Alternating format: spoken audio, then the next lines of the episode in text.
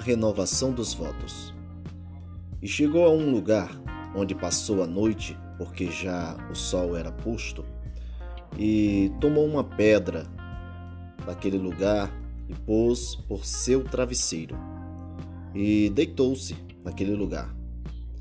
Está escrito em Gênesis capítulo 28, versículo 11.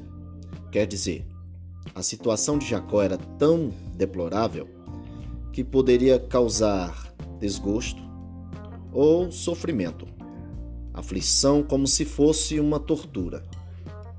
Essa era uma situação, por isso a cabeça na pedra, que representaria já o último estágio de sua ruína. Exemplo: quando vemos alguém dormindo na rua sobre papelão, com a cabeça no chão, com a nossa conclusão. Qual seria a nossa conclusão? Abandonado pela família, deve ter aprontado, deve ser viciado ou é doido. Quer dizer, tudo isso porque Jacó não confiou em Deus e na sua palavra. Mas Deus sempre nos dá uma chance, não porque merecemos, mas sim pelo seu amor e misericórdia. Então, sonhou Jacó. E eis uma escarda posta na terra, cujo topo tocava nos céus, e eis que os anjos de Deus subiam e desciam por ela. E eis que o Senhor estava em cima dela, e disse: Eu sou o Senhor Deus de Abraão, teu pai, e o Deus de Isaque. Esta terra que estás deitado, darei a ti e à tua descendência. Gênesis capítulo 28, do 12 até ao 13. Quando o Altíssimo se revelou a Jacó por meio daquele sonho, fez questão de enfatizar: Eu sou o Senhor, Deus de Abraão, teu pai, e o Deus de Isaque. O Eterno não afirmou ser Deus de Jacó pois esse ainda não havia firmado uma aliança.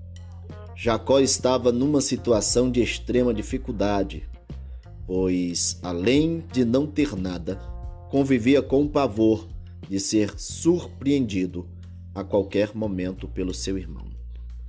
Então, levantou Jacó pela manhã e tomou a pedra que tinha posto por seu travesseiro e a pôs por coluna e derramou azeite em cima dela. E chamou o nome daquele lugar Betel. O nome, porém, daquela cidade antes era Luz.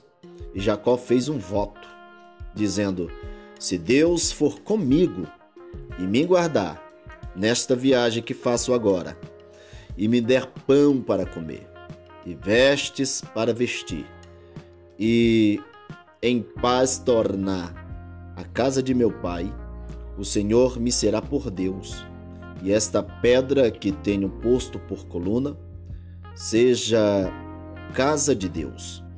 E de tudo quanto me deste, certamente darei o dízimo.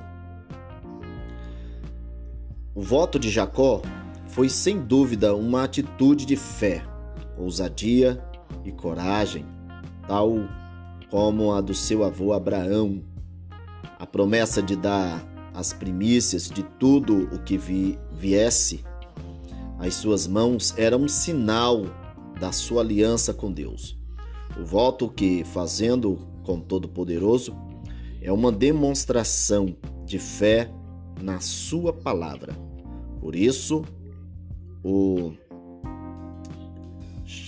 por isso Jacó derramado na sua coluna o azeite significava a sua total dependência de Deus e não de si mesmo. Então, essa meditação a gente precisa aprender que aquele que vota cumpra com a sua palavra através de suas atitudes. Que o Eterno vos abençoe e espero que vocês tenham aprendido bastante.